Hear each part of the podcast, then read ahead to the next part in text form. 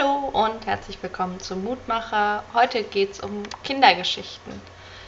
Ich hatte als Kind nämlich ein Geschichtenbuch von Astrid Lindgren und meine Lieblingsgeschichte in diesem Buch war die Geschichte von dem Drachen mit den roten Augen, aber da gab es auch eine andere Geschichte, die ich ziemlich gerne mochte.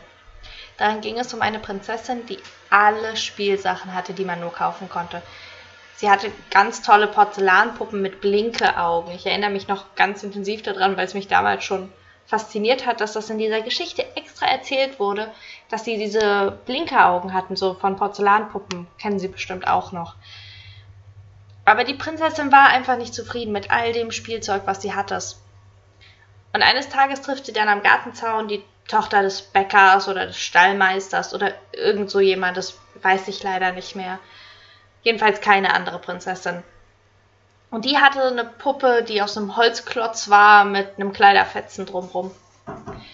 Und im Laufe der Geschichte wurde diese Puppe der größte Schatz der Prinzessin. Und ich weiß auch nicht mehr genau, wie es endete, aber all diese Blinkeraugenpuppen waren nicht genug, damit die Bäckerstochter bereit gewesen wäre, diese Puppe zu tauschen. Aber die beiden haben ganz freudig immer miteinander mit dieser Puppe gespielt diese unauffälligen, vielleicht auch hässlichen Dinge, die Dinge, die wir schnell abschreiben. Darum geht es auch heute um den Lehrtext, der im ersten Kapitel des ersten Korintherbriefes steht.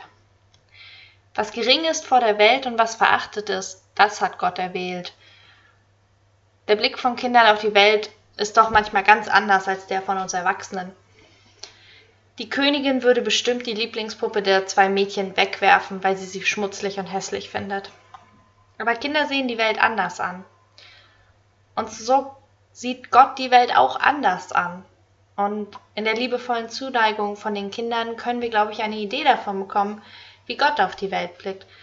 Wie Gott auf Dinge blickt, die wir verlachen, übersehen oder ignorieren wollen. Auf all diese Dinge blickt Gott mit liebevollen Augen. Ich bete. Gott, ich freue mich an der Freude von Kindern für Unscheinbares. Sie hilft mir zu entdecken, was sich hinter dem Auge verbirgt. Sie gibt mir eine Idee von dem Blick, den du auf die Welt hast. Und es macht mir Hoffnung, dass du die Welt hältst, wo wir sie vergessen, dass du bei den Menschen bist, die wir übersehen.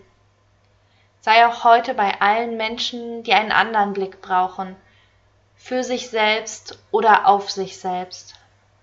Sei gelobt an diesem Tag und in Ewigkeit. Amen.